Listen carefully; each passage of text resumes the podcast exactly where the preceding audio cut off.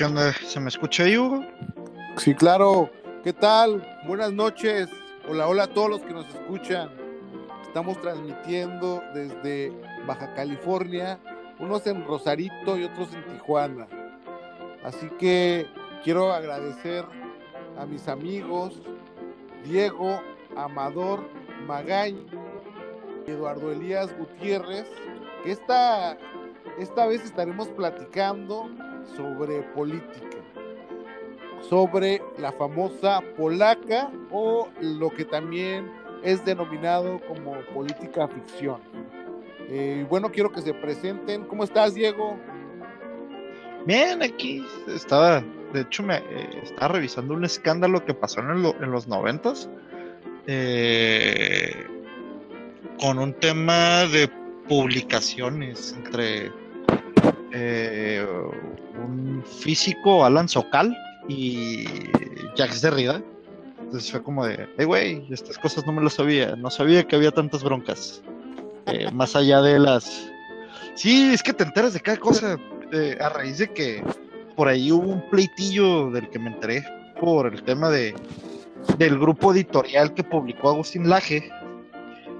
Eh, de ese problema editorial me llevó a otro problema y fue como de, ay, güey, ¿qué dijo todo esto?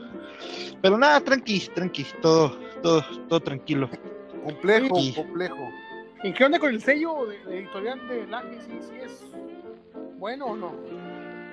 Yo no publicaría ahí, eh, en lo personal. Eh, no sé, no me, no me, gustó la forma en la que la editorial se presenta. Eh, porque me puse, me puse a buscarlo así como con, con, con, ese nombre y me mandó a otra que se llama Unión. Eh, Grupo Unión, creo. Editorial. ¿no? no, se llama Grupo Unión según como, como, como, fue presentado el problema. Pero yo busqué la editorial y se llama Editorial Unión. Entonces me puse a, a, a revisar eh, lo que dice, cómo se presenta dicha editorial, de Editorial Unión, y la verdad, pues no, no me convenció, ¿sabes? Yo, yo también me di la tarea de buscar, fíjate, y, y, más allá de las cuestiones de exigencia académica, eh, me parece que es una editorial como más, yo lo sentí como más literaria que Ajá. de difusión, o como de divulgación más bien, y además... Eh, vino una página y según yo, como el origen de esa editorial está en España. Sí. Y haz de cuenta que hay, hacen como una exposición de motivos de la historia de la sí, editorial. Que, que según este, y, bien y noto, noto como muy... Y... Ándale, exactamente, exactamente. Sí. Entonces me parece que en realidad creo que más bien es como... Es propaganda pues, hacia, una, hacia una ideología ex, política. Y, y, nada, la neta, no, a eso me refiero, que no me latió. No, no me late meter algún trabajo a dictaminar en una editorial así, porque es como de, nada, pues eh, ahí se ve el rigor académico, ¿no? El rigor científico. Ahora, que si lo ves desde una perspectiva, entre comillas, democrática, pues en el fondo también mucha gente de izquierda hace lo mismo, güey. Ah, sí, güey. o sea, sí, sí, es, sí, es, sí. Fíjate, o sea, es que o yo, sea, yo siento que de repente puede, puede haber legitimidad, ¿no? en que tú escribas en algún lugar. Digo, hay, hay muchas, este, muchas eh, creadoras de libros underground, muchas editoriales underground, que la neta se dedican a hacer trabajos muy, muy chidos, ¿no? Por lo regular, este, eh, hay, que, hay, que, hay que ponerle la sintonía, ¿no? Los, que, los primeros que empiezan a hacer este, editoriales por debajo, por debajo de la mesa eh, son los anarquistas españoles allá por la década uh -huh, de los sí. 40, ¿no? Allá se empieza a trabajar desde, desde esa perspectiva. Los fanzines, Simón, ¿no? Los famosos fanzines, Simón, ¿no? ahí, pero yo creo que esto lo que, lo, que, lo que hace el AGE sí es otro, sí es otro rollo, ¿no? Más bien es como una, quiere tener legitimación con algo que este, pero bueno, yo se los dejo a ustedes, por ejemplo, para los que nos escuchan, o si es que alguien nos llegara a escuchar en algún momento, descríbanle quién es quién es este personaje tan polémico. Pues es que el Aje se hizo famoso por ser el Ben Shapiro de, Latinoamérica. ¿A, ¿A, qué me refiero con ser el Ben Shapiro de Latinoamérica? A que el señor se montó en esta idea de la all right eh, y antipolíticamente correcto con mucho, con mucho argumento basado en, en, eh, en una especie de cientificismo. Y, digo especie de cientificismo porque ni siquiera sus argumentos son del todo científicos, simplemente es eh, juntar silogismos y varias falacias y, empastarlas y listo. Por ejemplo, la idea de, de- de- del laje viene mucho esta idea de que existe una eh, ideología de género que por ejemplo viene mucho de las críticas de, esta famosa en, en- en la versión anglosajona de criticar a lo que eh, no sé por qué le dicen así marxismo cultural que si alguien algún día escribió sobre marxismo cultural yo creo que fue Antonio Gramsci porque él fue el único que, fue uno de los primeros que se atrevió a abordar el, tema de la cultura y el marxismo. Pero eh, se refieren a este término como de sumamente peyorativo de que si es marxista es malo per se y, quiere eh, esclavizar mentes y, hacernos perder el sentido común y empieza a criticar de que no, pues es que ahora la, la, izquierda, que, para empezar ni siquiera termina por definir qué es izquierda, eh, viene a, dominar el mundo y a decirnos con su ideología de género que cómo deben de ser las cosas y, y viene a fragmentar la realidad.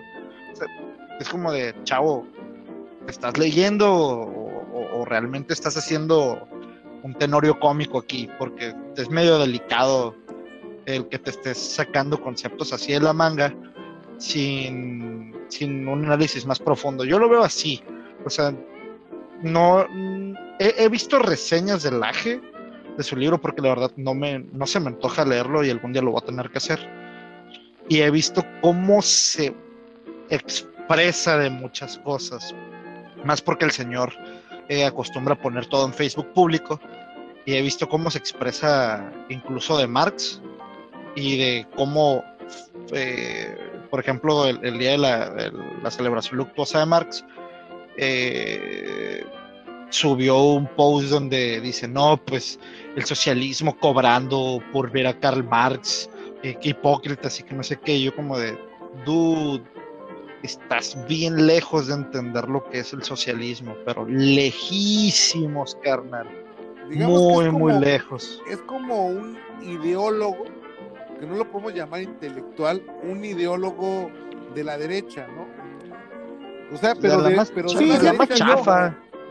De la o más sea, chafa, tipo- la, la verdad. tipo la Gloria Álvarez, ¿no? O sea, hay que hay, hay, hay que ponernos a pensar en eso, o sea, o tipo la Mi Gloria problema- Álvarez o si a Tolini se pusiera a hacer un libro sobre izquierda mexicana, ¿no? Fíjate, Es que- fíjate que ahí le voy más yo- a Tolini, güey. De plano. Sí, güey, porque por, por lo menos eh, por lo menos a Tolini, güey, sí sabe distinguir entre izquierda y derecha y, y- y libertarios, güey. Gloria, a, a mi gusto, cuando la escucho hablar, mm, parece que confunde las categorías y bien recio, y eso que hasta donde yo sé, tiene un doctorado. Y, y la he visto expresarse, lo- la, la- la he visto expresarse cuando hace sus críticas al, al- al- al socialismo y confunde muy fuerte los términos, pero muy, muy fuerte. Entonces se me hace muy extraño que ella se autodenomine o se denomine como corriente libertaria y se le olvide los presupuestos de Robert Nozick, por ejemplo. Pues quién sabe, yo No, pero yo, yo creo. a ver, sí, sí, eh, empiézale. No, no, no, adelante. No, pues no me dejan hablar, no, tan- tan- se, se pasan el balón ustedes dos nomás. ¿Y tú quién eres, güey? Eh, el Diego parece que está en un monólogo, el cabrón. Pues sorry, güey. No, no, adelante, a- a- adelante, Hugo, adelante. No, no, no. No, ahora hablas tú. No, ahora hablas tú, güey. no, no, no. No, es que yo me voy a tardar, si quieres, a lo mejor tú comenta algo y yo te No que venías muy león. Yo nada más lo único que iba a decir es que, pues por ejemplo, yo dudaría, ¿no? Yo, pues yo no, no puedo decir que yo respeto, porque sería un hipócrita en decir que yo respeto las posiciones de, de, de, de la, por ejemplo, de gente como, como este, como Atolini, ¿no? Que tendrá sus méritos, tendrá sus méritos, pero yo definitivamente no podría comprarle a una persona que estudió en el ITAM ¿no? Para empezar, que, que, que viene de una clase muy acomodada que me empiece a vender la idea de izquierda, ¿no? O la, la idea de pueblo. Yo no lo compraría definitivamente. A eso me refiero. En el caso de Gloria Álvarez, pues dudo que tenga un doctorado, muy joven, ¿no? Es muy joven. ¿Eh? ¿Qué tienes contra la juventud? No, es muy joven y extremadamente guapa como para que sea una intelectual. Discúlpame, mi amigo. Este. ¿Qué yo, yo, yo pensaría que, que, este, que Gloria, pues no sé, la veo más como una, una chica que podía ser eh, modelo en algún momento, ¿no? Eh, yo desde, esa perspectiva la vería, ¿no? O sea, y nada más es, cotorreo, ¿no? En realidad, en realidad es que, que son, son dos personas, son jóvenes que se han empoderado por las redes sociales, pero en realidad no hay un, no hay este, no hay un contenido crítico.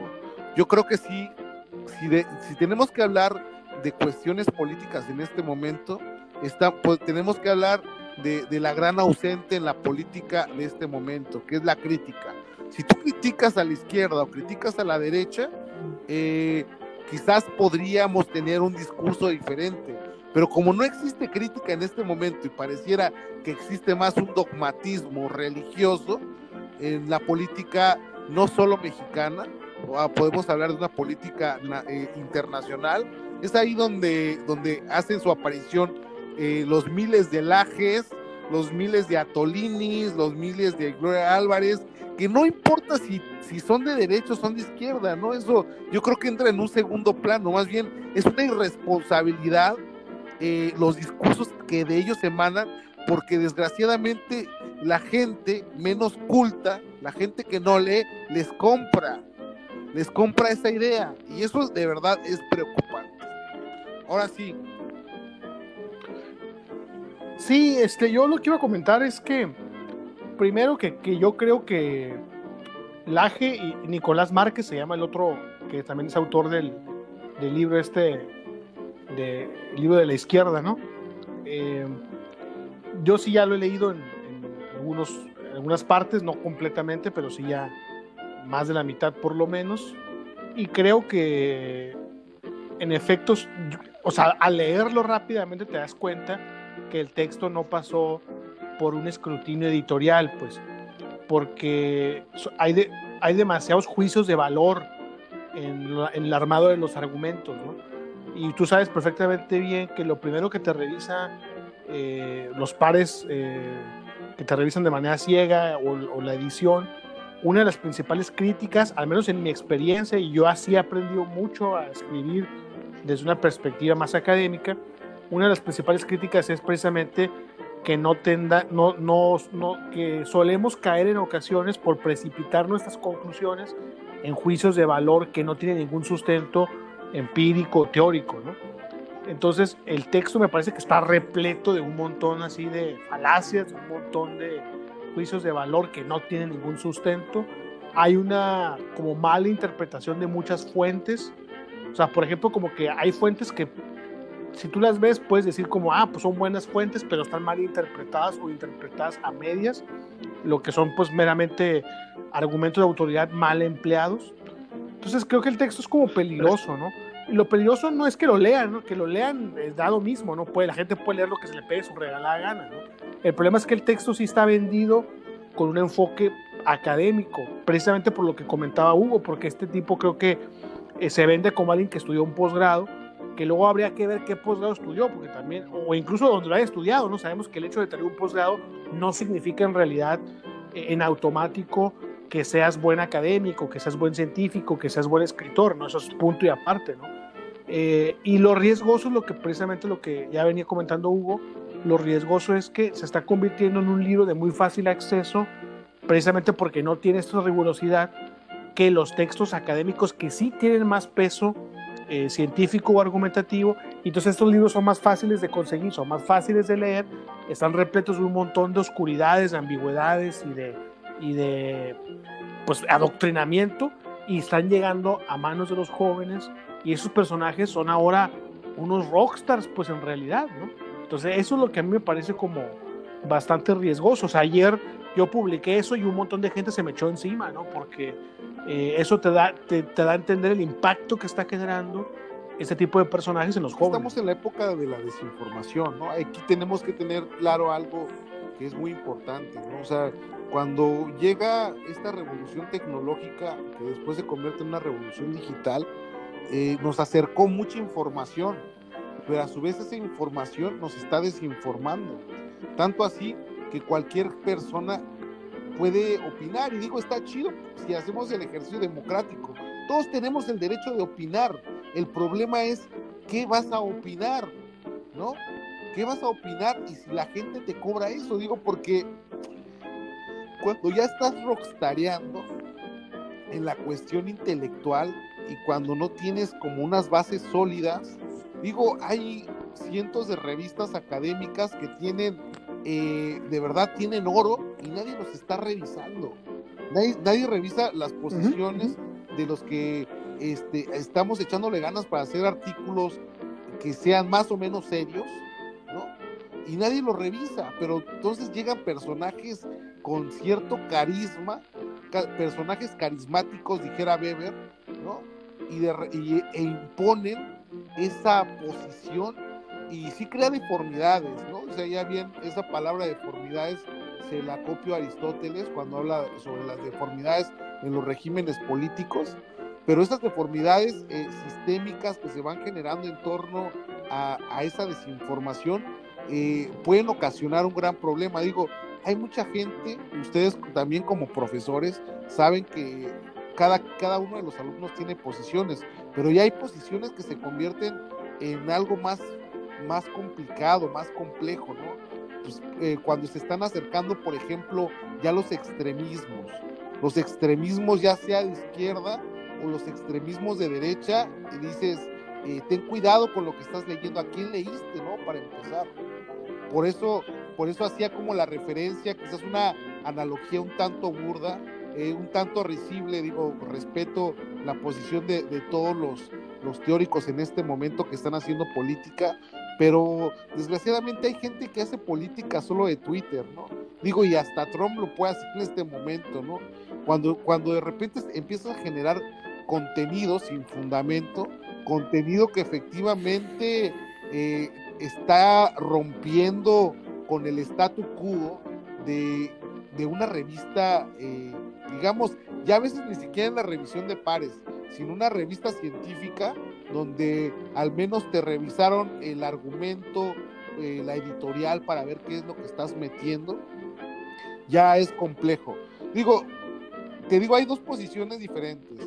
Hay la posición que, la banda de izquierda a izquierda está trabajando, eh, la banda de, que está metida eh, muy fuerte en el anarquismo, ha trabajado la idea de los falsines, ¿no? Ya es hasta un proceso histórico de hecho, hay investigaciones que se dedican a analizar los falsines este, de la izquierda, ¿no? Pero también este, están, están haciendo trabajos muy interesantes, ¿no? Hay gente que no le interesa ser reconocido por el trabajo que están haciendo, simplemente quieren hacer, eh, eh, quieren dar a conocer eh, ciertas posiciones, pero posiciones muy interesantes, ¿no? A veces es muy, muy de literatura, a veces muy hasta muy etnográfica, pero cada uno tiene su posición interesante. El problema es cuando todo lo haces para vender, para legitimarte ante la población y poder alcanzar como, como un estatus, un estatus. Digo, nosotros, eh, eh, yo creo que es uno de los grandes debates y, a lo mejor en esto que voy a decir mucha gente saldrá raspada, pero eh, en este momento hay, hay, hay intelectuales que no podríamos llamar intelectuales, sino hacedores de, documentos, ¿no? Que, lees un documento que, que, ya no tiene ningún contenido, simplemente porque el compadre es este, de tal revista, o mi amigo es de tal revista, o cosas de ese tipo, este, entran, ¿no? Pero ya ni siquiera tienen contenidos reales, ya son como vamos a, vamos a escribir sobre, eh, no sé, la inmediatez del mar, ¿no? Y dices, bueno, pues sí está chido, pero pues cuál es la pregunta de investigación en esto, ¿no? ¿De qué queremos hablar? Digo, y, la política en este momento creo que nos está llevando a algo que el famoso pensador mexicano eh, llamado Carlos Arenas de Gortari lo dijo alguna vez, ¿no? Política ficción. Pareciera que estamos, estamos jugando eso, ¿no? A la política ficción y en, y en todos los estadios, ¿no? Tanto académico como político como social. Es puro humo lo que se está vendiendo en este momento. Yo creo que vivimos momentos de desinformación con política ficción y donde la gente ya no sabe ni qué leer. Si le crees al youtuber, ¿no? Al influencer que de repente te vende un libro. Digo, vamos, vamos a poner nombres y apellidos. Este, este ejercicio de podcast nos sirve como para, para dar a conocer ciertas anomalías en todos los lugares, ¿no? De repente alguien en Tijuana alguna vez me recomienda un libro que se llamaba El Defecto Tequila, ¿no? Y creo que el nombre no era tan malo, pero cuando me presentaron a la persona que escribía esto, era un mi rey, ¿no? Un mi rey de izquierda. Dices, no inventes, neta, o sea, mi rey en todos los sentidos. Ahí eh, pueden ponerle ahí defecto, eh, eh, defecto tequila y van a, van a aparecer un montón de imágenes de, de un mi rey que, que, que, es acompañado por otros dos mi reyes, ¿no? Pelo todo para atrás, 100% engelado, este reloj Rolex, eh, eh, eh, fotografías acá como viendo, viendo al cielo en la Torre Eiffel, o sea, ese tipo de situaciones, ustedes no le pueden creer a una persona que escribe desde esa perspectiva, no es como si nosotros nos arriesgáramos a comprar el libro de Paloazuelos, ¿no? Digo, todavía este famoso actor, ¿no? Este todavía te, tendrá más, más legitimidad por, por el trayecto de vida que ha llevado. Digo, son gente multimillonaria, pero cuando un joven se te acerca a venderte esta idea y todavía presupone que es teórico lo que está vendiendo y la gente de, de la izquierda se las compra, dices, uy, mi amigo, discúlpame, discúlpame, pero algo, algo complejo está pasando, ¿no? No sé. ¿Y de qué era ese libro? Eh, eh? No me acuerdo el nombre, es, es, de aquí de, es de aquí de Tijuana. No, no, sí, sí sé quién es, pero eh, eso conozco a la persona, pero mi duda siempre fue de qué trataba el libro. Pues según es como, como una propuesta, econo como un análisis económico de, de, lo que había vivido el país, ese tipo de situaciones, ¿no? La verdad es que yo solo vi como unas remembranzas ahí y no quise meterme cuando, cuando te digo, vi, vi a esta persona y dije, ay, no quiero sonar clasista a la inversa, pero eh, dudé mucho, dudé mucho, no sé, creo que es abogado, ¿no? Algo así. No sé si ustedes le dieron clase sí. en algún momento. No, yo no. Diego, Negativo. tú. Negativo. Era tu compañero de pupitre.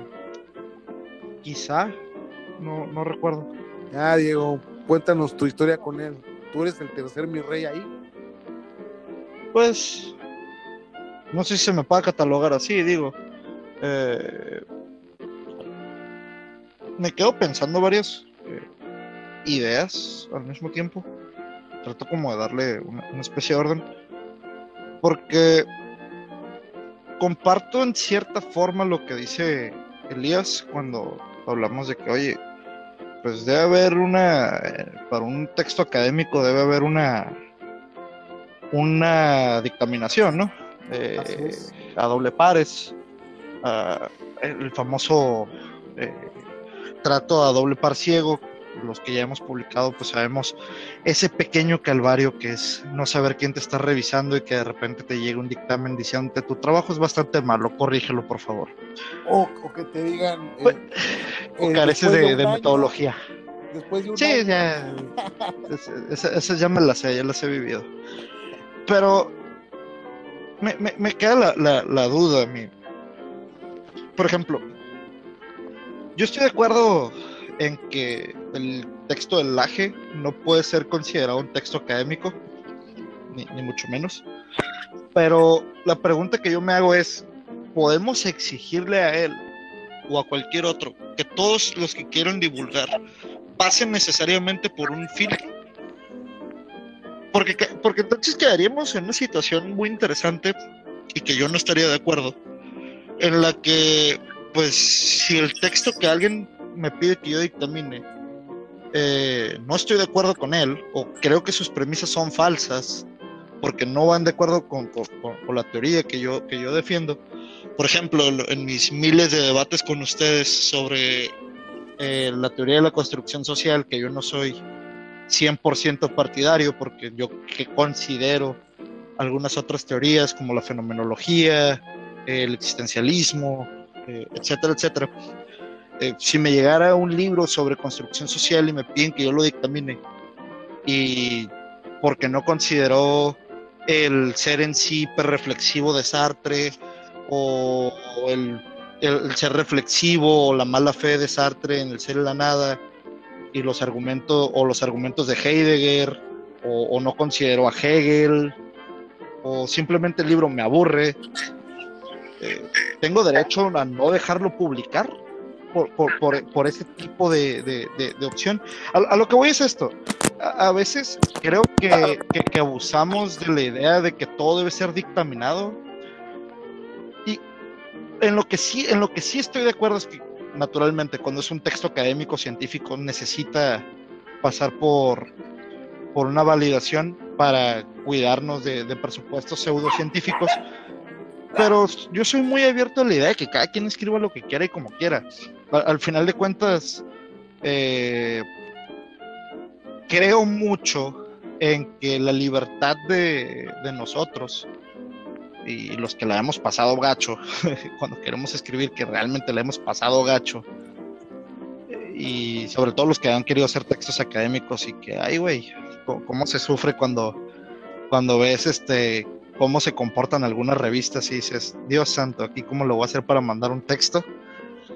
Digo, porque hay, ciertas revistillas que están muy fregonas, pero que los requisitos están bien duros, bien gruesos para poder este, mandar un texto. Casi, casi necesitas que te inviten para, para poder escribir con ellos.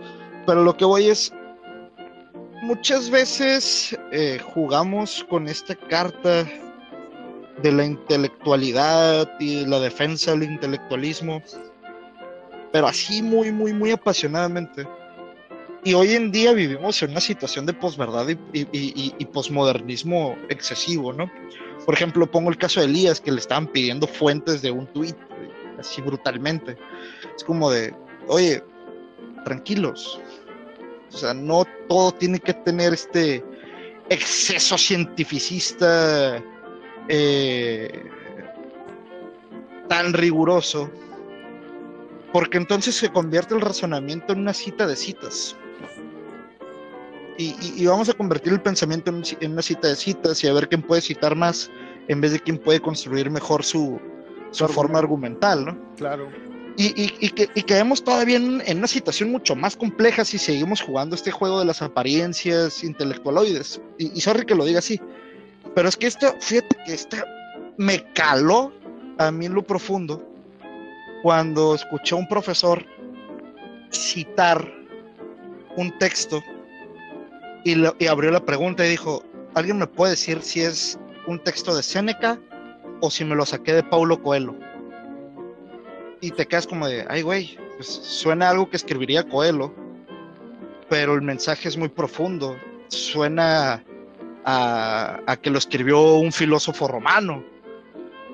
Y, esa, y esa postura de, ay, güey, pues ¿dónde estoy parado? Y, cómo es el, lenguaje, y cómo es la estructura de los argumentos, y cómo es la estructura del pensamiento. Creo que a veces mucho del problema cientificista, eh, o de los que queremos este, exigimos un rigor más fuerte, creo que a veces abusamos en nuestras, en nuestras posturas y, más que promover un debate interesante o una idea sumamente férrea sobre un tema que, despierte calores y que nos haga debatir en serio, pues nos volvemos muy estéticos. Y, estéticos para mal, en sentido de que preferimos cuidar mucho las formas y este formalismo absurdo, porque al final de cuentas, eh, eh, estoy seguro que los tres tenemos por ahí un libro de editorial independiente que nos soltamos. Estoy casi seguro que tenemos por ahí un libro los tres que, es de editorial independiente que no soltamos. O por ahí tenemos nuestro autor que no cuidó las formas. Eh, y, es un libro buenísimo. Por ejemplo, a mí me gusta mucho Saramago. Y Hombre Duplicado es un libro que no cuida los signos de puntuación ni nada. Y es buenísimo el libro. Sumamente bueno. Tan así que se hizo una película con él la, famosa película de Enemy.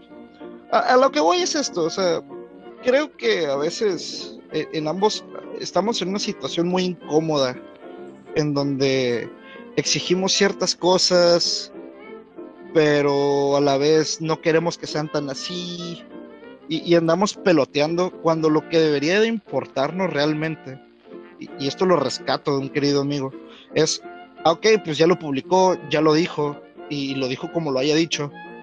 ¿Qué onda? ¿Cuándo debatimos en público? Dame, danos nuestro derecho a, darte una contestación puntual sobre por qué estás mal. Porque al final de cuentas eso es lo que se tiene que hacer. Y, me quedo con, ese, con esa idea que, presentó mi querido, mi querido compatriota. Tremendo amigo, tremendo tipazo. Porque puse un ejemplo muy, muy bueno. La gente se quejaba, por ejemplo, de Jordan Peterson, de Peterson y, se quejaban amargamente de que Peterson, ¿cómo es posible que diga esas cosas? ¿Y cómo es posible que hable del marxismo cultural y todo sea tan reduccionista y tan simplista? Hasta que llegó Zizek y Zizek dijo, ole va, pon fecha y lugar y nos subimos al ring los dos.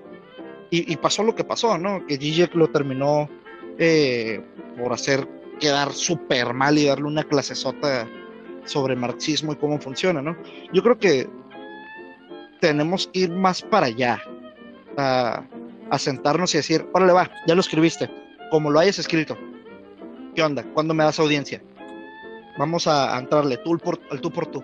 Y es algo que aquí en México no se acostumbra. No, no, no me ha tocado ver, por ejemplo, en, ninguna revista científica que se hagan contestaciones así. Por ejemplo, que si tú, Hugo, publicas algo, no sé, que leas en esa misma revista diga, ah, vengo a formular un contraargumento contra Hugo.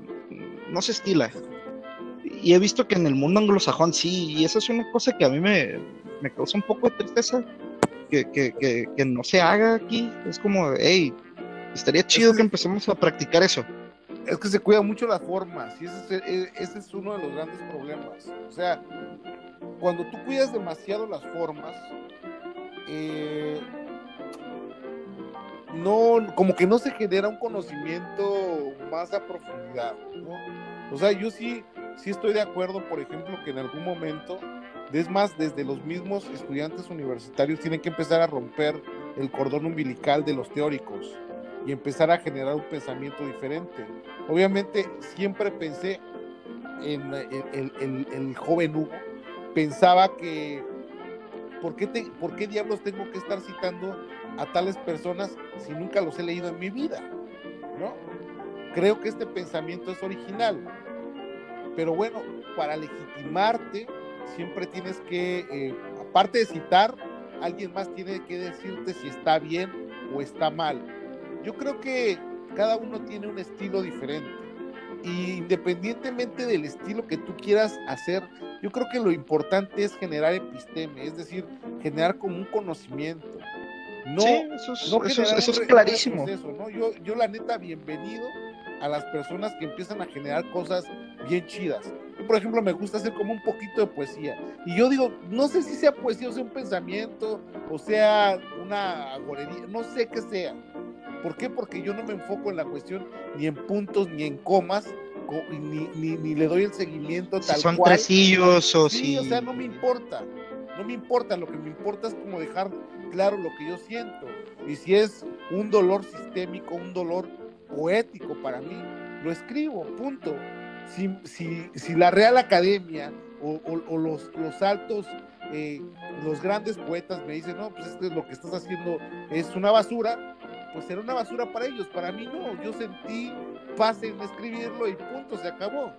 Cuando de repente nosotros nos ponemos, y eso, eso lo peleo siempre, yo creo que es, es momento de que eh, incorporemos quizás hasta la literatura para hacer eh, artículos académicos. ¿Por qué? Es que, y, en eso estoy bien de acuerdo contigo.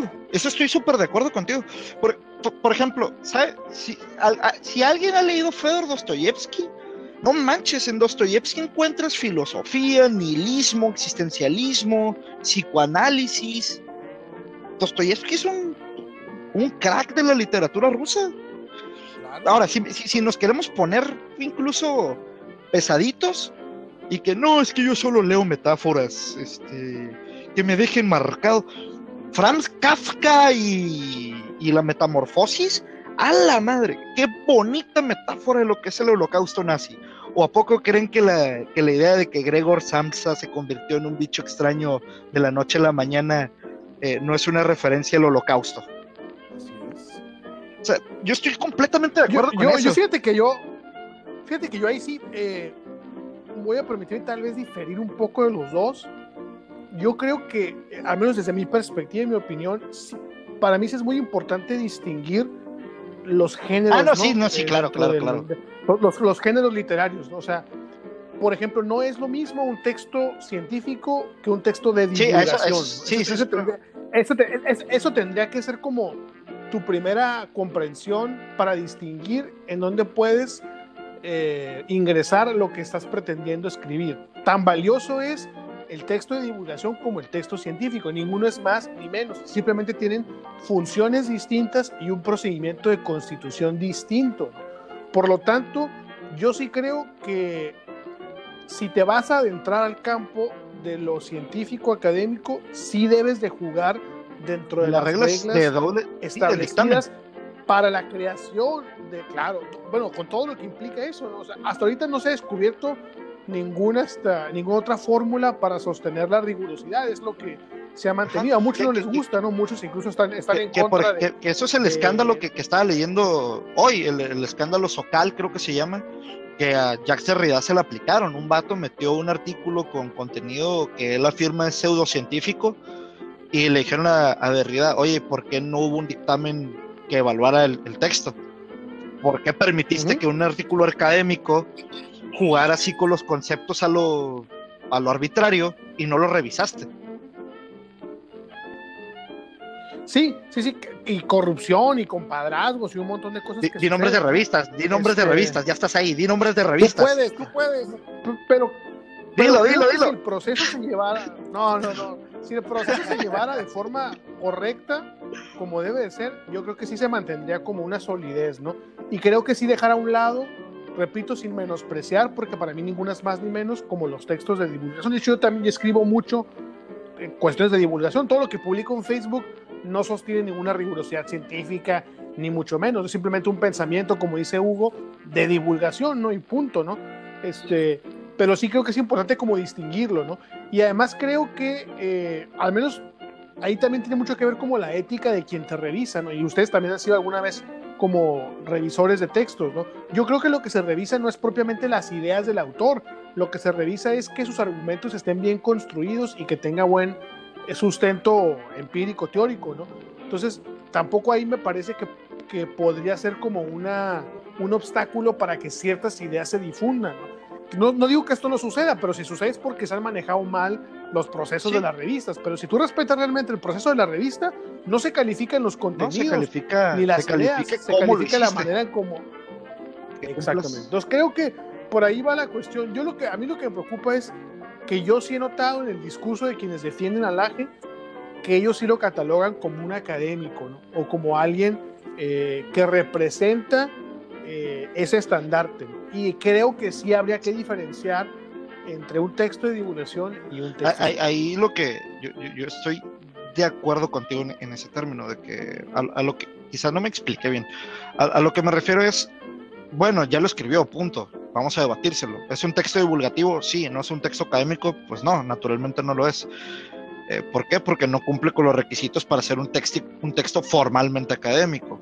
Que los que hemos escrito en la academia sabemos el pequeño dolor de cabeza que es, pero lo hacemos por mucho gusto, con un montón de amor al arte. No, fíjate, yo solo pagaran. Pero el punto es, eh, sorry, el punto es, fíjate que esto lo, lo, escuché en una clase que dio José Pablo Feynman sobre profesor Sasso, que, que, fue de los pioneros de poner la filosofía en, en, televisión y que sus programas ahora están disponibles en YouTube. Le estoy haciendo un comercial porque fue un profesorazo para mí. Así que de nada, profe. Eh, Feynman de una clase sobre Sartre, donde Sartre decía, no sé si ustedes lo compartan o no lo compartan, pero lo que decía Feynman sobre Sartre es, oigan, nosotros escribimos, pero al momento de que ya está siendo publicado o que ya está en el público, el público es dueño de ese material y lo puede tratar como si para el público es un texto académico ribombante, pues ni modo, no es algo que el autor pueda controlar. Que creo yo que tenemos una responsabilidad ética de salir y decir, hey, espérense, tiempo fuera. Mi intención nunca fue eso. No me malinterpreten que esto habla mucho de la responsabilidad de, quien escribe, de, salir eh, a aclarar su texto cuando alguien eh, recrimina o, utiliza su texto de forma indebida. Pero al final el público hace lo que quiere con nuestros textos.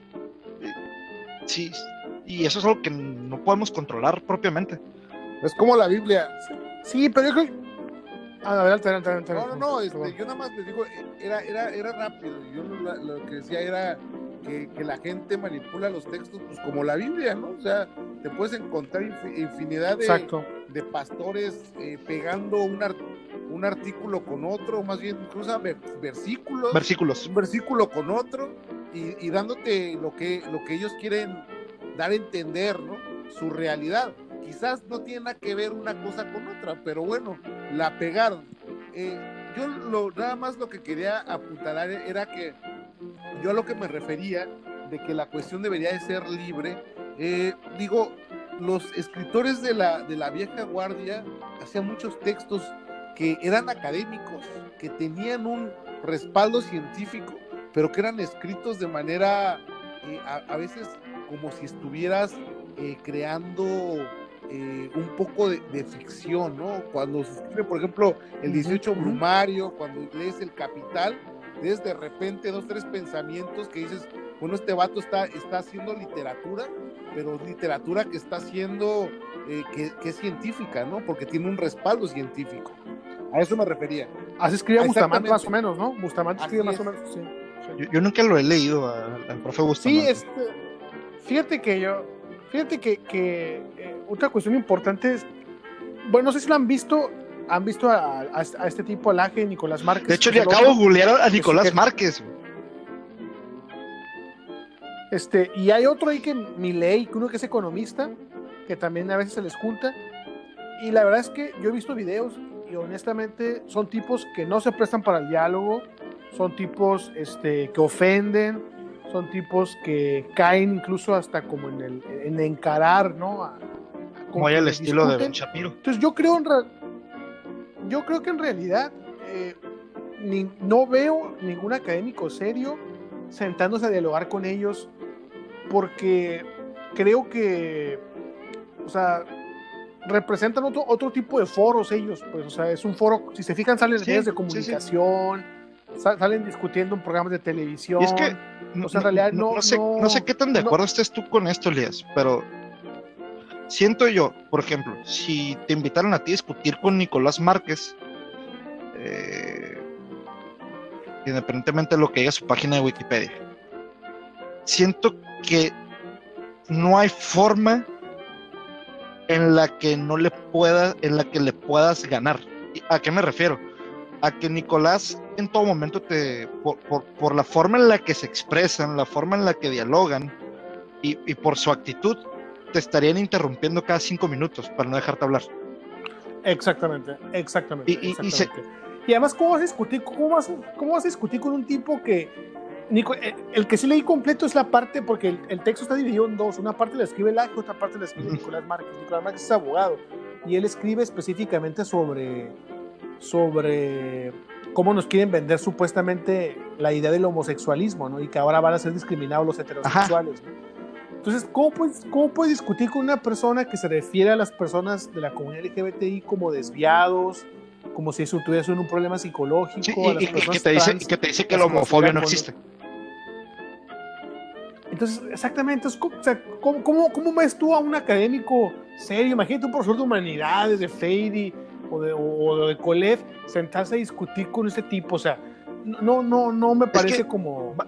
vas a jugar a perder. Y no me, no, y no me refiero a que, a que no me refiero a que rehuyas al debate, sino que también a veces sabes exactamente lo que tú dices, ¿no? En qué escenario te puedes sentar al platicar serio, donde va a haber un debate nutrido que les va a servir a los, a los... Pero entonces, si vas a sentarte con él, lo que va a pasar es que va a ser un, un show. vas a ir a jugar un show. Es eh, Vas a ir a, a, discutir con alguien. Tú estás viendo un semáforo en rojo, le estás diciendo, hey, el semáforo es rojo. Y él te va a decir, no, es un elefante. ¿Y cómo discutes contra alguien? ¿Y cómo discutes contra alguien que te está diciendo algo que no está en la realidad? Pero es parte como de su contraargumentación, ¿no? Es algo que lo, que lo va legitimando a él. Sí, es, que, es su estilo, pues, o sea, si, si cada debate sale, si cada debate salen así y siempre callan y callan a la gente y ellos son los protagónicos, termina como el, efecto como que venden al, al, oyente o al receptor del mensaje que ganaron el debate. Como sí, y, por ejemplo, ven los, ven los debates de Ben Shapiro o cuando Ben Shapiro se, se, se, presenta ante, ante su público, Ben Shapiro nunca deja hablar a los demás. Y cuando, y cuando alguien está exponiendo una idea, él agarra la idea más radical que se encuentra y la expone. Pero así como ultra, ultra radical, la expone y te cambia el tema. Y es como de, en eso que tú estás diciendo sí está mal, porque es un extremo muy radical. Ah, ok, ya viste, me diste la razón, listo, no hay más debate. Es como de, oye, güey, espérate, ni siquiera me estás dejando hablar, no, ¿a dónde quieres llevar el tema? es muchas ridiculizarte, ¿no? Ajá, vas a eso. Exacto, exacto. Y, y, y, muchos de, mucho académico serio no creo que se quiera prestar a, a entrarle a un show eh, mediático, porque saben que irían a perder. En, sentido de perder de que van a poner su prestigio como académico como algo ridículo y que le puede dar más propaganda a esta persona, porque ahora se va a propagandear como de callé a profesor de tal lado. Pues tal cual sí, sí, sí, por ahí, por ahí va. O sea, realmente el debate el debate político que se genera en la, no en la actualidad, ya lleva algunos años aquí en México, es eso, ¿no? O sea... Está desde eh, Fox, El, el, el, el, cómo Fox y la Bastilla se pelearon. Exacto. Y luego, ¿quién le siguió? De Fox, Calderón y Andrés Manuel, y luego Andrés Manuel y Peña. Y, Anaya y... Ya. No, bueno, mira, no, nos vamos, no nos vamos tan lejos, o sea, no, no, no quiero defender ni a uno ni a otro, pero por ejemplo el hecho de que en el argumento político que luego utiliza López Obrador le llame al otro Borolas, pues dices, lo está ridiculizando, ¿no? O sea, no existe como una base de llamar a uno Borolas, se me hace como, como, como, como un debate muy de, del cine de ficheras, ¿no? O sea... El comandante Exactamente, o sea, cállate, calaca, digo, está chido, pues. Ah, esa, frase estuvo perrísima, la neta. Como, como palcoto está bien, digo, palcotorro está bien, pero como, como para una persona que se va a dedicar a hacer eh, políticas de Estado, dices, uy, bueno, pues no sé, no sé.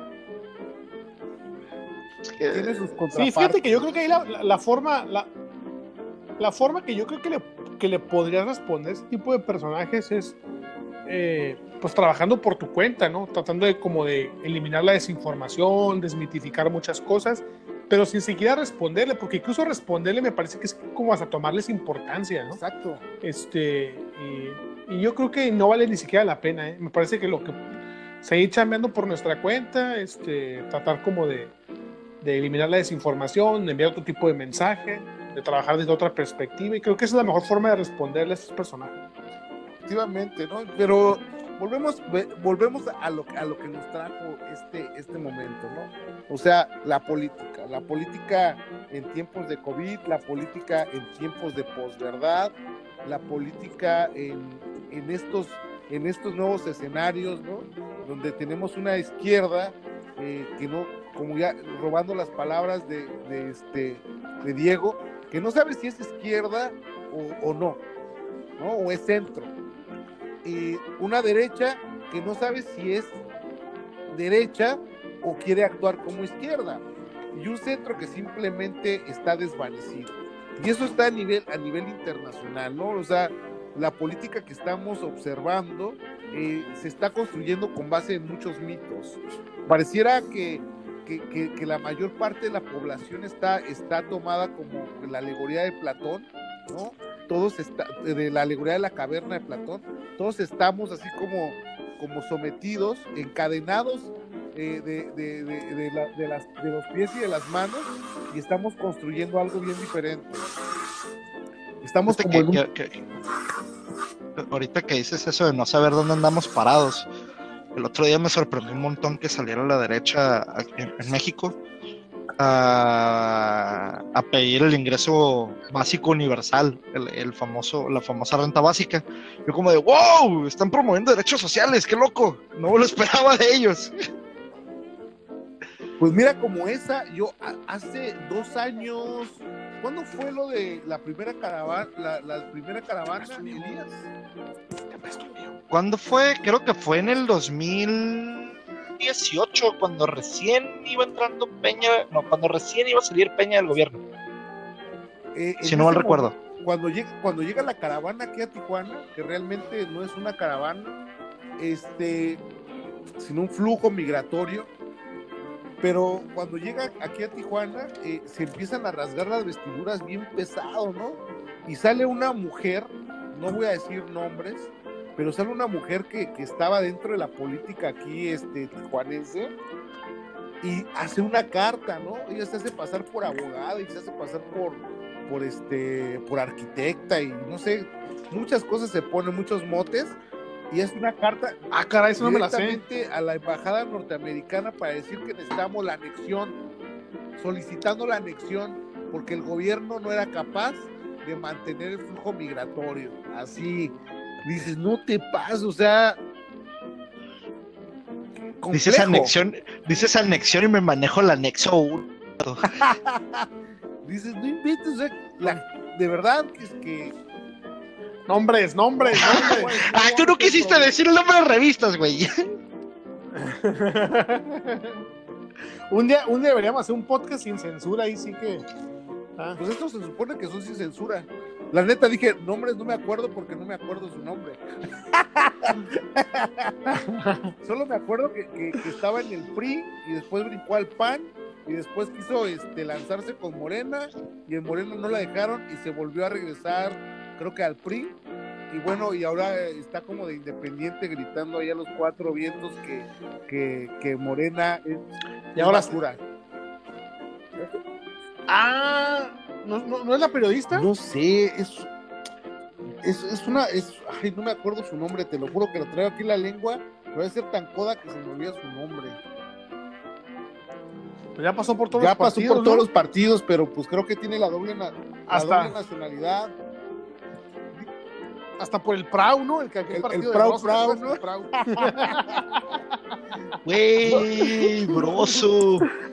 Yo lo, yo lo que sé es que para el que, payaso tenebroso. Yo lo que sé es que para que en Tijuana seas político de alto nivel tienes que tener la doble nacionalidad.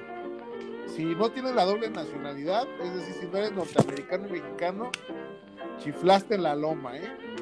Eso es lo que yo sé. Sí, sí, pues hay, hay, hay un montón de antecedentes, ¿no? El Ordi, Astiazarán, Elias Arturo, Gutiérrez. Arturo es gabacho y este Arturo, Bonilla también. Pues Bonilla andaba ya apostando en el, en el, en el ¿cómo se llama? En el, en el Cicuano, en el casino. No, en el Barona. Andaba Dice Barona, que le gusta Barona, mucho Barona. este eh, los juegos de, de casinos. ¿Es, ¿Es, ludópata? ¿Es ludópata? Nah. No sé si sea ludópata, pero le gustan. Bueno, a mí la verdad es que no me gusta. Hay, hay, hay, hay, hay, una, hay una diferencia muy fuerte entre ya ser ludópata y, y jugar ahí un ratillo. No, yo creo que te, te, digo porque, te, digo, te, te, digo porque yo sí conozco por ahí alguien que sí tiene tendencias medio ludópatas y que ya se ha hablado con esa persona. Nombres. Y nombres. Nombres, no, nombres. No, no voy a echar de cabeza gente que estimo mucho y que estoy seguro que está escuchando esto. Nombres. Ah, no, nosotros, no. somos, somos, los únicos que estamos escuchando. No, sí, sí. ludópata. ya vas con él Elías, maldita sea. ¿Yo qué? ¿Yo qué? No, no, no, Elías no es Tienes tendencias al juego, Elías. No, Pero, yo, yo sí pero el, jugué- jue- sí pero el juego de beber, güey.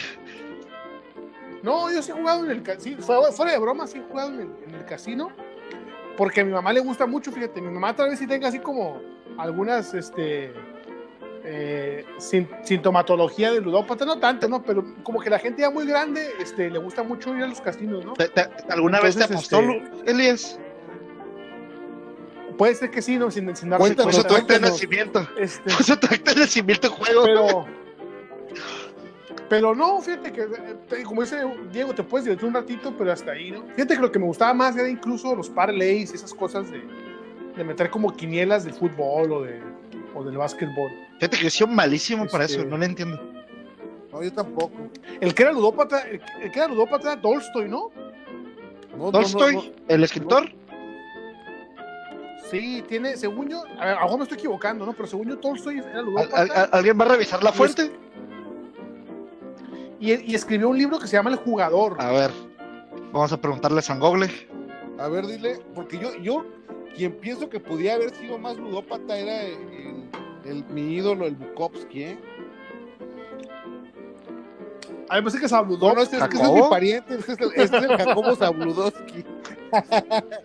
Hoy es un día soleado. No, no. ¿No fue Tolstoy entonces? Eh, le puse Tolstoy ludo- ludópata y no me salió nada. No, ponle. ¿qui- qui- ¿Quién escribió el libro del jugador? Es que no, no se estoy confundiendo entre Tolstoy y Dostoyevsky. El Creo que estás confundiendo autores, güey. A ver, pon- ponle así el jugador. el Es que el- el- el- porque el jugador es este Cristiano Ronaldo, güey. No, no, Ah, no, no, cierto, el jugador es Fe- Fedor Dostoyevsky.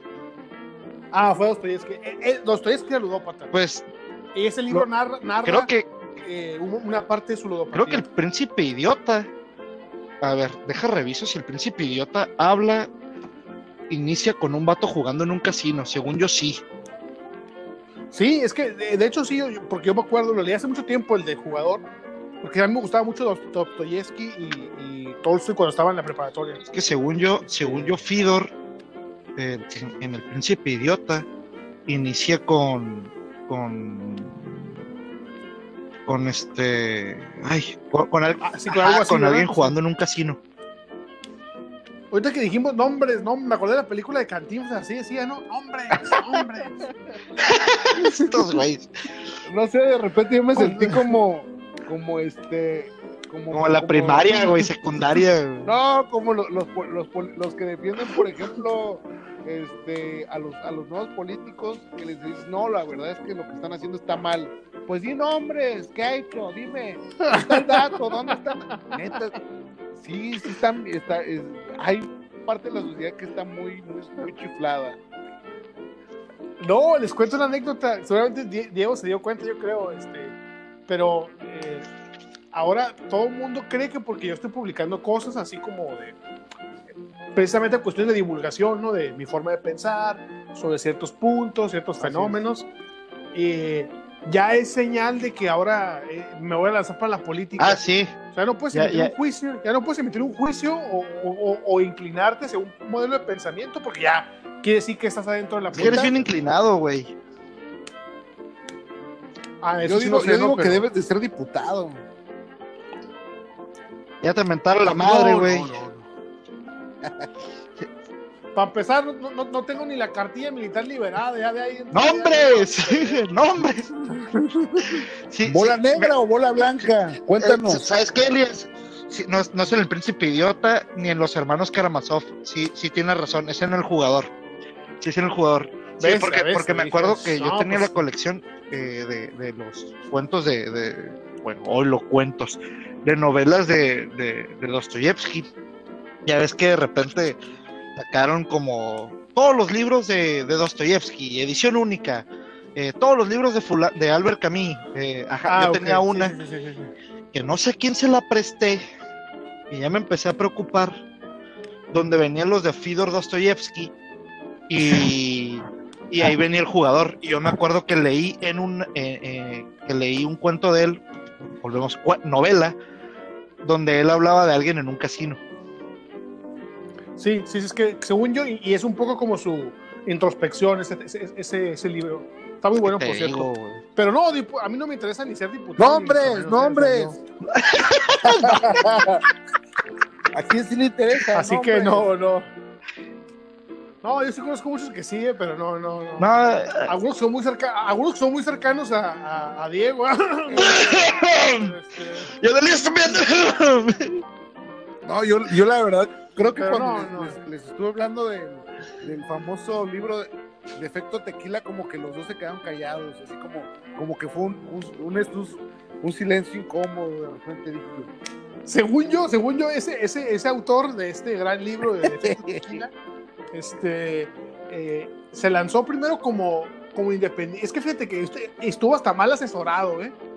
Este, ahí es donde hace falta el Diego, ¿no? Para que se asesore ahí de los, de los Ni candidatos. de broma. ¿no? Ya es que, ya es que el Diego es penalista y constitucionalista. ¿Qué, y- qué más, me, qué más Este, me han hecho? A- Anto, Anto- Ah, sí, ese, ese- ese también me han hecho antorchista, güey. También He es pasado por- antorchista. No, Pues, no, güey, es que, es que, güey, he pasado por todos lados, cabrón. Me han hecho penalista, güey. Hasta por el propio. Casi, güey. Me han hecho penalista. Constitucionalista. Me ha... Antorchista. me han hecho. Anarquista, revoltoso, terrorista también. Eh, Hasta, hasta, maso, hasta masoquista con algunos ahí que coordinan ciertas carreras. ándale. también me han dicho también. eso. No, hombre, de, no, de Chairo hombre. también me han dicho, Chairo también me han dicho. Eh, recientemente cuando fue lo del matrimonio igualitario aquí en Baja California, eh, Ah, ¿qué te me, dijeron? me- me- me dijeron maricón. ¡Nombres! También. ¡Nombres! Es que ese güey no lo conozco, güey. Fue un pato que al azar que me llegó y me dijo pinche maricón. Y yo como de, ¿quién eres, güey? Ya no te ubico. No me gustan. Ándale, güey. Pues no eres de mi tipo. Entonces me han dicho una sarta de Pues- cosas, güey. Ah, También me han Ah, dicho, pues también, a este, a este, también a me han este- dicho, y, este seguro te acuerdas, Elías, que me han dicho que soy este mente cerrada, güey. No, y el- lo mejor que te han dicho es que estás en tu zona de confort. Ah, sí, ese también. Me han dicho que soy un ¿qué compa- dijo eso? Ah, ¡Nombres! por ahí un compa. ¡Nombres! ¡Hombre, no, hombre! Este, ¿qué otra cosa? Pues me han dicho de todo, güey. Pero, pero la que quiero que, la, Oye, pero- pero pero la que me urge, así, de cuates, que alguien me diga y que va a ser con la que me voy a retirar de absolutamente todo, es que sueño con el día en que yo vaya caminando por zona río, pase un carro a toda velocidad y me grite rojo de mierda. Ahí es cuando yo ya voy a decir, ya, lo logré todo. El día que alguien me grite rojo de mierda, ya lo logré. Entonces resulta que este, a este cuate lo mal asesoraron. Al del defecto tequila o a No, tu, no, tu no, amigo. no, ni lo conozco. Entonces, Yo, yo me enteré que era amigo del Diego. que el vato iba, que el vato iba como independiente y juntó firmas y se registró como independiente. Entonces, después, a los, a los meses, lo invitan a un partido, esos partidos que nomás se la pasan este, chupando el presupuesto a los, a los, a los partidos políticos, ¿no? Y el vato eh, se, se- se va con ese partido y, y el vato como que trae mucho apoyo, ¿no? O sea, el vato fue, fue este, algo de la sociedad de alumnos ahí en la universidad y como que jalaba mucha gente, tenía mucho impacto en los jóvenes. Entonces por ahí como que les dio miedo a algunos candidatos y le metieron una impugnación porque el vato había estado como independiente. Sí, yo me acuerdo que Y no puede yo, yo me acuerdo de esa noticia de que el tribunal electoral lo bajó.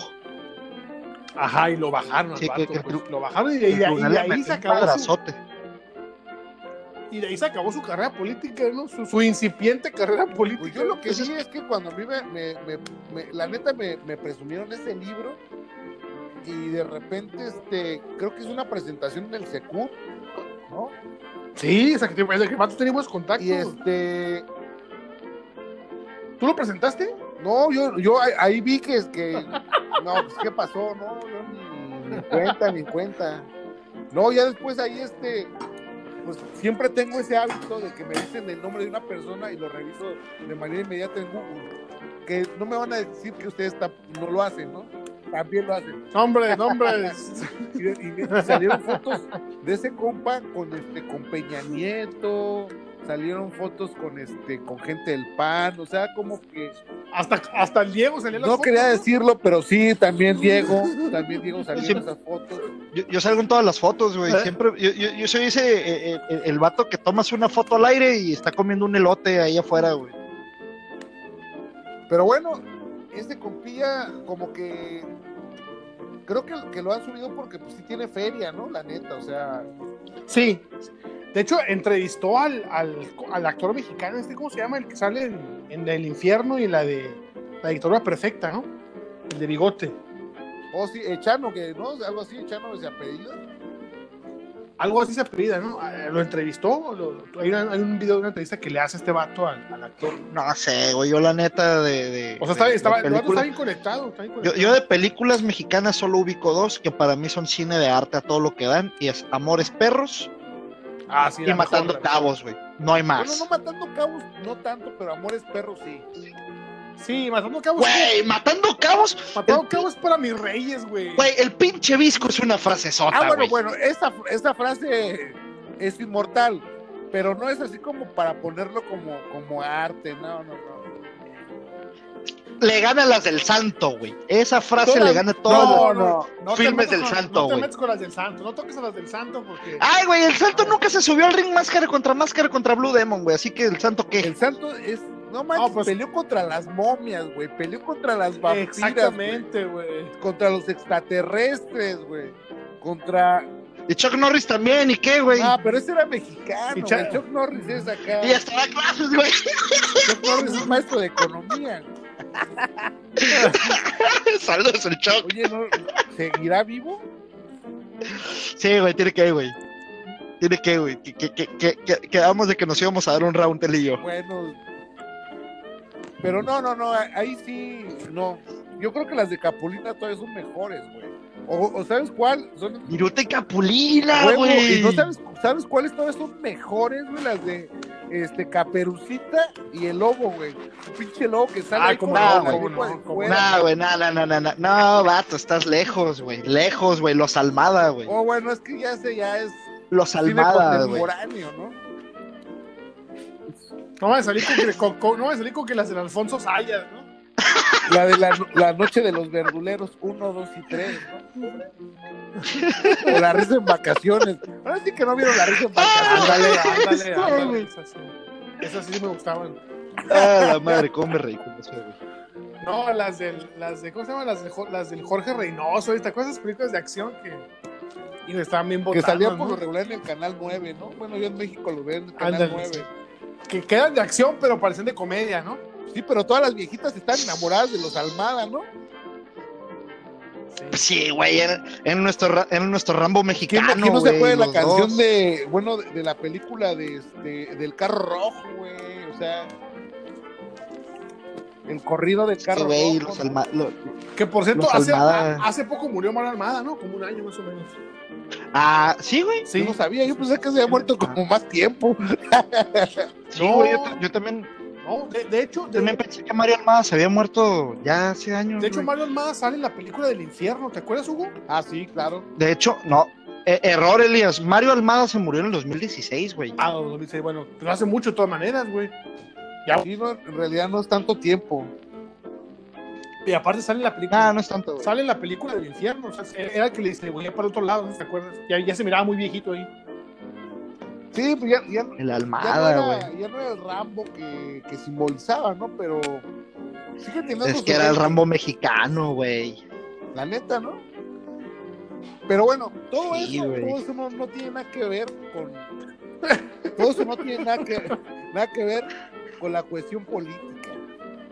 Aquí, aquí, ahorita que es el Rambo mexicano, el amigo de todos los niños, este, el Putin mexicano, pues es cabecita de algodón, ¿no? Pues sí. El Putin mexicano, esa es nueva, güey. El Putin Esa es mexicano. nueva, güey. Al Chile esa es nueva, güey. Mira, aquí en México con todo y, y- y nuestra cultura del albor, le puedes poner, es el Putin mexicano o le puedes poner acento en la I. No sé cuál tú quieras. El buen Oye, que lo está, lo, está lo está criticando mucho por su, por su vestimenta, ¿no? ¿A quién? A Ah, López Obrador. Pues Sí, güey. pues yo lo veo que se viste normal, digo, la mayoría de No, güey, es que cuando se Le, sacaron un así. periodicazo por sus zapatos, güey. que Porque estaban sucios, güey. Y con la bragueta abajo, yo que está con la bragueta abajo. Pues bueno, Puta, güey, ya no saben qué sacar, güey. al, al O sea, ese es el nivel de oposición. Ese es el nivel de oposición que hay en México, güey. Pues es Al Chile, güey. lo que me preocupa, lo que preocupa fue alumno de los tres, ¿eh? Hombres, hombres. ¡No, ¡Hombre! échenle la culpa a JJ Rendón. Ah, cabrón, ¿quién es ese? No, no, ¿Quién no, no, no conocen a JJ Rendón. Es más famoso que su compa, el del, el del defecto tequila. Ah, caray, eso no lo conozco yo. ah, ese no- Es el, el asesor político y desestabilidad, bueno, desestabilizador político más importante de la, de la última generación, güey. Es quien le compra este todo el proyecto político, que le compró el proyecto político para estar en contra de López Obrador. Y ¿Es, es el vato que está con el inventado movimiento, movimiento frena? no, no, no, ese es, es, una, es un, es un consultor internacional, JJ. Y, güey, qué, qué- qué- qué cabrón que tocaste lo del frena, güey. Porque ahí sí quiero explotar, güey. Dale. Pues ya que estamos hablando de, ya que estamos hablando de polaca intelectuales, a ver, ¿quién les dijo, güey, que Krauser es intelectual No, pues yo no dije nada. al Chile? ¿De dónde sacan que Krauser es intelectual? En buena onda. O sea, el señor escribe y escribe historia. Y tiene por ahí sus libros de historia.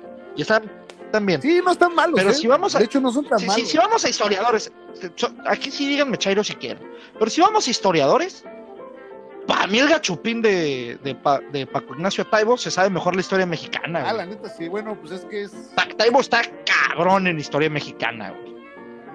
Sí, no, el Taibo sí. E- ese vato le pone, para mi gusto, una arrastrada a Krauser, al grado de que a Taibo sí le podemos decir intelectual, güey. Sí sabe de historia bien cabrón, güey. Machín. Yo ahí sí no le sé, ahí sí se las dejo a ustedes que, Es que vato, Ba- basta con leer los libros de Krauser, güey. O sea, sí están buenos, yo, güey, yo, yo no- pero son muy, siquiera, son, así muy reivindicatorios, como de una sí, como de, de- no, no sé si, si tú leíste, eh, este, Hugo, eh, uno de sus volúmenes donde habla mucho del porfirismo. Yo eh, sí, sí, he, he leído varias cosas de él. De hecho, hasta sus ¿No, videos. no te, no- no te da la impresión como que re- quiere reivindicar la figura de Porfirio Díaz? Más bien me da la, la impresión de que es demasiado. eh, como que no se quiere meter en problemas con sus discursos. Ajá. Y la neta es que empieza a trabajar este. Eh, como que no hace historia. hist- La historia que hace la hace historia a modo, ¿no? Como muy re- reivindicatoria de, de cada uno de los sexenios. Por ejemplo, cuando escribió este.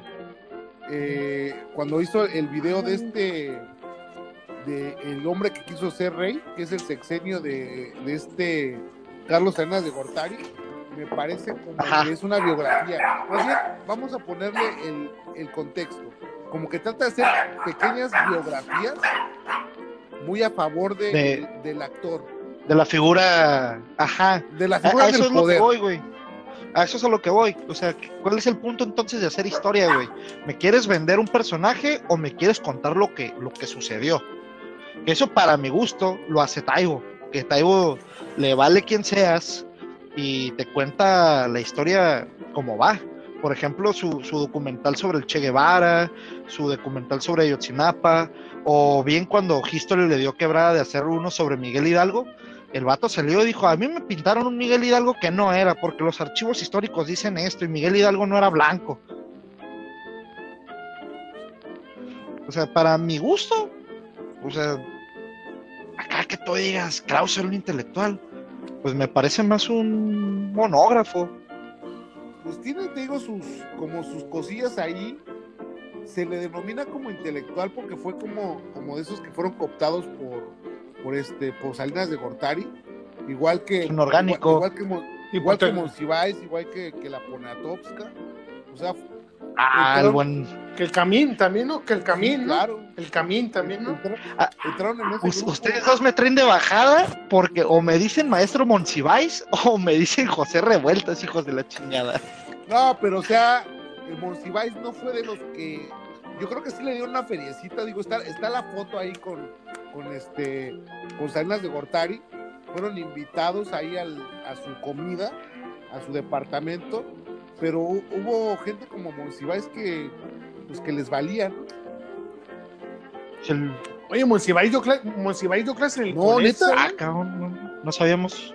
Sí, dio, dio clases en el Colef. Cuando recién se inauguró el Colef, Ajá. en sus primeras épocas, este, eh, que se inauguró la, maes- la maestría en estudios culturales, O sea, es que este, la- eh, en la primera generación vino Monsiváis a dar clases, porque Monsiváis es muy cercano al doctor No Bustamante. pues es que Monsiváis es Monsiváis, güey. Bustamante es Bustamante también, la neta, ¿eh? Digo, esa foto, Sí, foto sí, que sí, tiene sí, sí. genial con este, con, con Colosio. Con Colosio, güey.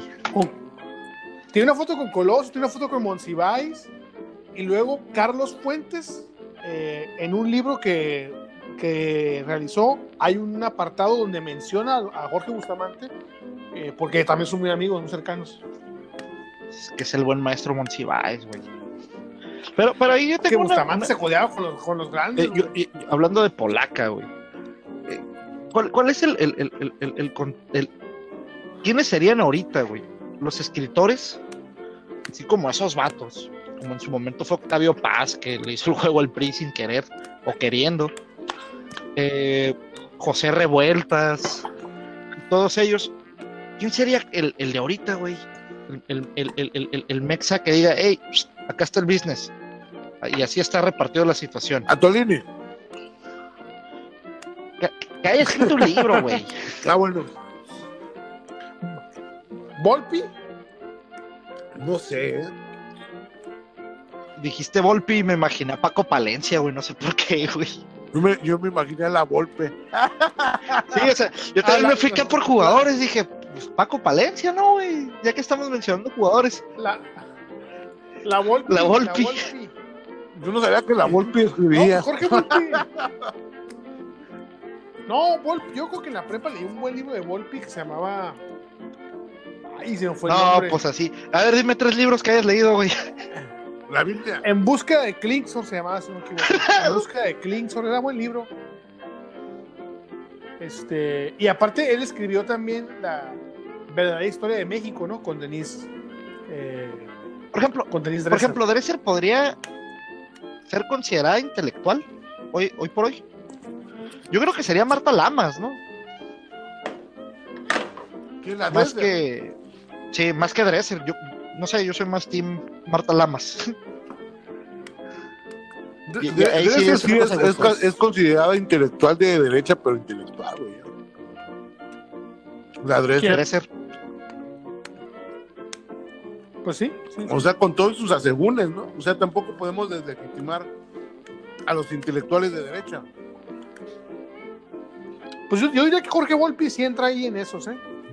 Y no sé si este cuate, el que le gusta al, Diego, ¿cómo se llama este? El, ¿Cuál? eh, Atolini. No, no, no, uno que también habla de fútbol a veces. ¿Cómo se llama? Este. ¿Cuál, güey? ¿Aibo? Villoro. ah, Luis Villoro. Al profe Luis Villoro. Güey.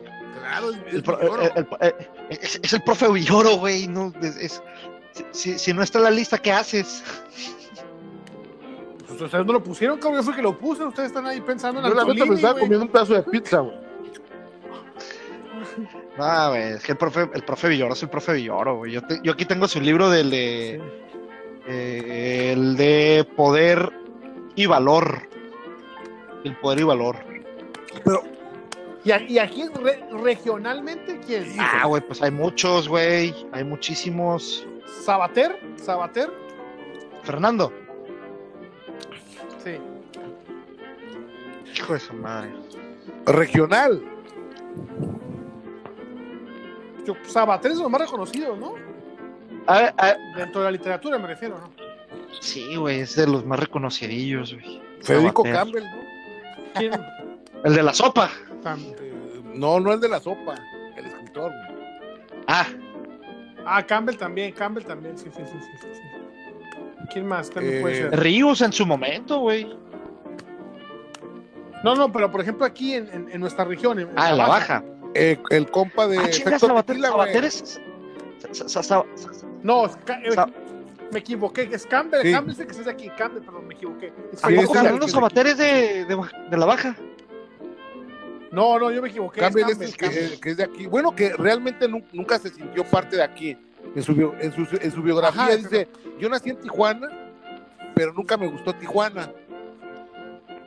Pero el vato siempre lo- en la feria del libro lo vende como si fuera. pero aquí, nunca le gustó. Él hizo, hizo, hizo Ay. vida en Chilango, ¿no? Él- Hay un, hay, hay un libro que se llama Mala Suerte en Tijuana, güey.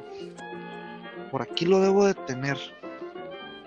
Al buen. Ay, güey. Es, es un batillo, güey.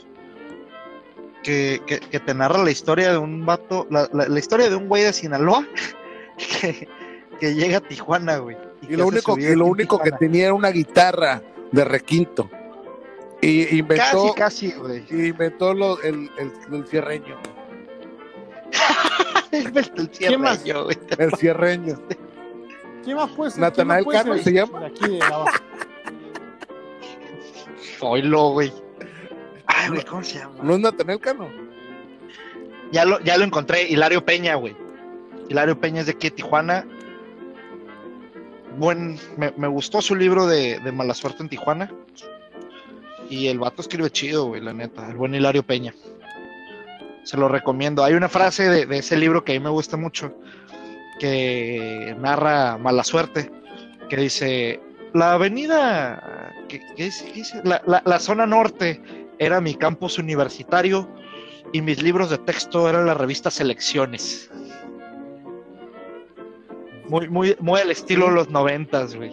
Yo no, yo, Muy yo no, yo de no- los 90. ajá. Es que quién no compraba las revistas elecciones, ¿no? Güey, todos, todos tenemos un Selecciones en la casa, Claro. todos. ¿A poco nunca les llegó la, la famosa llave dorada de que se iban a ganar la casa? Mira, mi- yo me acuerdo que no- nosotros leíamos mucho eh, de esas novelas como de vaqueros, ¿no? Y otras que estaban Elías, ese es el libro vaquero, güey. Como, como, Ajá, esa es la semanal. Te andas, te andas yendo bien lejos, brother. y luego también estaban las que eran como tipo porno acá de cómics, ¿no? ¿Cómo eres, güey? Te estamos diciendo ¿no se esas, güey. Especial de chafiretes. Te, te está- te- te Esa, estamos diciendo el libro vaquero, güey. No, es que es- esas, yo me acuerdo que esas se super vendían en los puestos de, de cada esquina. Era como lo que se- la gente leía. En lo, tú, ibas, ibas en el, tú ibas en el camión, iban dos Esa y ya, y ya los, más arriesgados del porno de esa época era erótica, ¿no? Ah, Neta, ese- sí ese ya- decía. Ese ya no me acuerdo yo, güey. Porque yo me acuerdo que yo, yo- que ibas por el centro y llegabas a cualquier puesto de revistas al lado de tu, de tu boleador de preferencia. Y, Exactamente. y, y, al- y tenían hasta enfrente tenían los TV novelas y los TV notas, güey. Hasta así, enfrentito. Y la, y la selección, Ajá, ¿no? Y la y selección esas eran las que estaban enfrente. Poquito más atrás eran los cómics. Ahí como para la banda que, que le gusta el, el- el- el anime, los cómics y eh, todo ese show. Y hasta el fondo. Hasta de Calígula. Sí, güey. Y hasta el fondo. Hasta el- vendían los de Memín Pingüín, güey. Y hasta el fondo ya estaba la, la, la, la zona peligrosa con los de con el libro vaquero, güey. Los, los chafiretes también. Yo sí veía señores que se doblaban, ¿nu- nunca llegaron a ver, que se doblaban la, la revistita y la traían en la bolsa de atrás. Sí. El- el- el- lo voy a esconder para que no piensen mal. Y ahí lo traían en la Pero ya todo el No, mundo te veía y están como hijo de tu madre, viejo cochino. Era como una manía eso, ¿no? De- de- de- Era como una manía Sí, noventera. Ajá, manía De hecho, de- debería, sí. ahora que empiece, ahora que, que podamos salir de casa, deberíamos de ir allá al Rubix y nos llevamos cada quien nuestro libro vaquero aquí en la bolsa. Ah, es que eso era, era, era parte de la, Pero de la cultura, güey. invitamos a un, buen a un buen amigo en común que teníamos para que Oh, No, ese vato llega con su caja, Ya, güey. ya, ya. Ese güey tener toda una caja. Ya, ya, güey. ya. Estoy seguro que ha de tener el, volu- el número uno, volumen uno. Yo creo que hasta con los sí. colecciona, ¿no? Sí, güey, los ha de tener así, este, con papel contact, güey, para, para, para si algún día los tiene que vender, güey, venderlos a precio caro. Yo siento que hasta, hasta los es lo que él de repente se- ahorita en este momento debe estar viendo así como estas películas de, sí, de Rafael Inclán, ¿no? Y todo eso.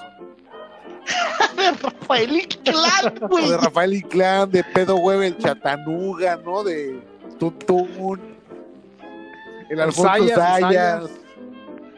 Alfonso Sayas, mamón. ¿A poco no, no se acuerdan de eso? Pues son cosas que a mí no me Yo tocaron, güey, pero que las conozco por el argot. Es por cultura general. A huevo, güey. Sí, mis amigos sie- siempre fueron más grandes que yo, güey. O sea que tú eras el niño de pelo largo que traía su revistita sensacional de vaqueros atrás. No, el, el- el Diego estaba muy chiquito. eh, eh, su papá y su gente con la que lo acompañaba se compraba esas y le compraban al, al Diego la Club Nintendo Ándale, güey. Con, con el Gus Rodríguez, güey. con el Gus En paz descanse el maestro Gus.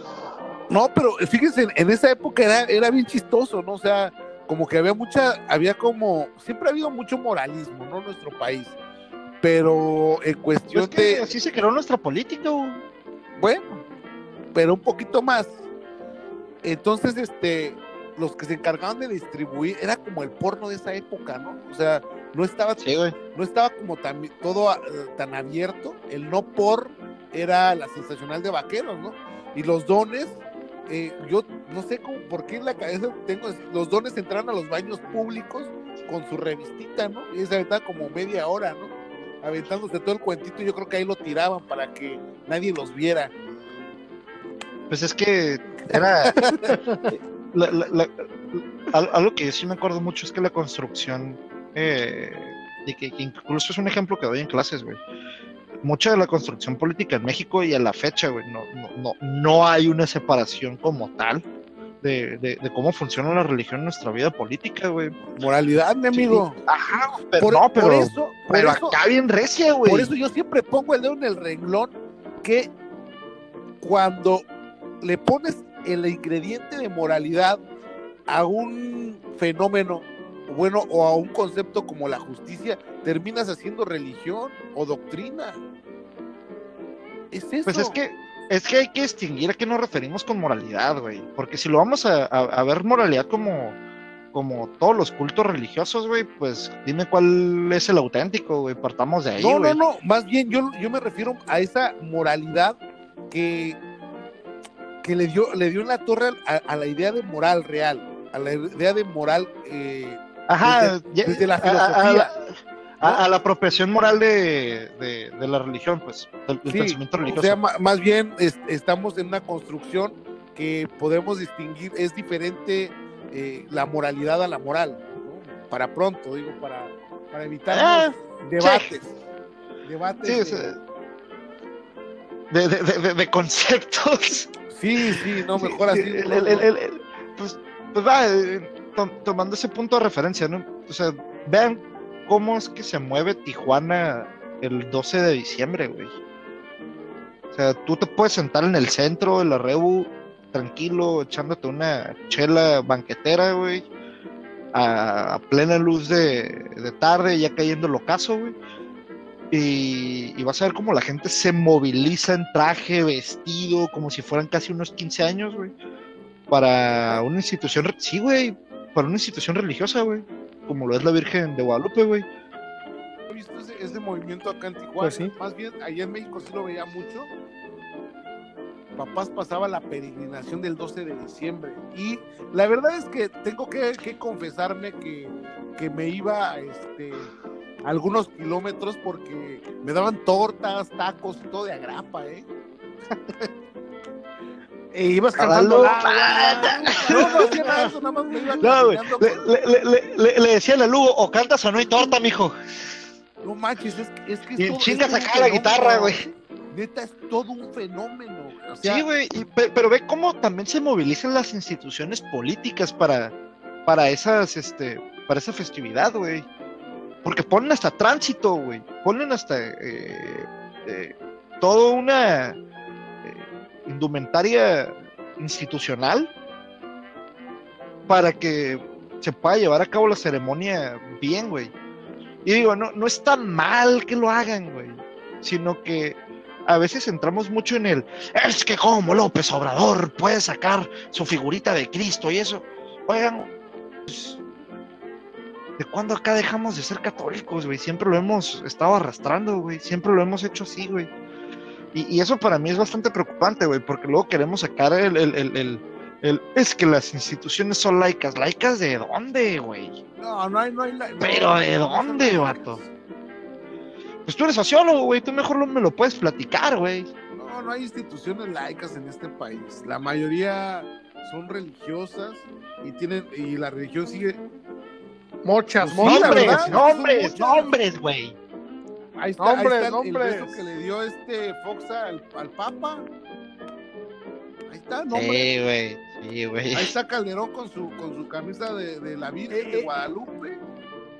Eso, ese beso que le dio este eh, Fox a- a- al Papa hizo caer en un dilema increíble a un amigo nuestro en común que tenemos que que, que se viste muy Nombres, bien. nombres, que nombres. Que se, que se viste Nombre. muy bien, que, que se viste con buenos trajes. Nombres. ¿Por Nah, qué? ya. En el dilema, porque él sí es muy religioso, este amigo que viste muy bien. Porque es, es, diploma- es diplomático, diplomático y religioso, ¿no? Entonces, como que se violaban las reglas de la diplomacia porque eran jefes de Estado, pero a su vez también, pues había un principio católico. de No, es complejo, es complejo, ¿no? ¡Nombres! Camaradas, tengo que dejarlos por un compromiso, pero qué gustazo discutir con ustedes. Ya llevamos como una hora y media. Nombres. no, Nombres. ¿Cómo se llama ese compromiso, güey? Nombres. Tacos, tacos, dilo. No, pues, no, cha- voy con la revista de la Chapulete, güey, ahorita. ¿Cómo eres, güey? de De chafiretes, no está bien. Pues ni hablar, yo creo que nos despedimos. Me dio un gustazo saludarlos también. Espero que alguien escuche esto y si no, la verdad es que no me importa porque, no, Hombres, porque nos divertimos un montón. Los quiero mucho, la neta, siempre es muy bonito platicar con ustedes. Gracias. Gracias. Un abrazo, carnal. nombres a la próxima, Un, abrazo, carnal. Estamos, estamos. Los extraño mucho. Un abrazo ahí. Estamos en Stay comunicación. tuned. Espero que la próxima vez que nos veamos sea en la casa del Diego con carne asada, unas cervezas, chicharrones de Mexicali. Tiene que escuchando ser, unas rulas de la Aragán y compañía. Exactamente. huevo. Y para Exacto. celebrar que va a entrar el doctorado, la neta. No, no la Ya, sales, cabrón. No la sales. Ay, estás adentro. No, no, espérate, espérate. Y que van al doctorado y que vamos a entrar al Bueno, estudio. sí, ya, ya es dudando, dudando, güey. Con eso de que no me contestan cuatro artículos en dictaminación y ni uno me han contestado. cabrón. Todos los días reviso mi correo y nadie me contesta nada. Mándalo, mándalos a la editorial Unión. Estoy a punto, casi estoy en ese dilema. Y luego de que Resiste, camarada, resiste. No lo haga, compa. Ya no sé ni qué hacer. No sé si, No, no, si suicidarme o qué pedo. no lo haga, compa. Atentamente, No, commander. así. No, no te preocupes, este, yo, a mí me acaban de contestar un artículo que mandé hace casi un año, así que take it easy, tómatelo con calma. Nombres. ¡Nombres, nombres! Ándale, pues. Un abrazo, carnales. Nos vemos. Un abrazo. Bye.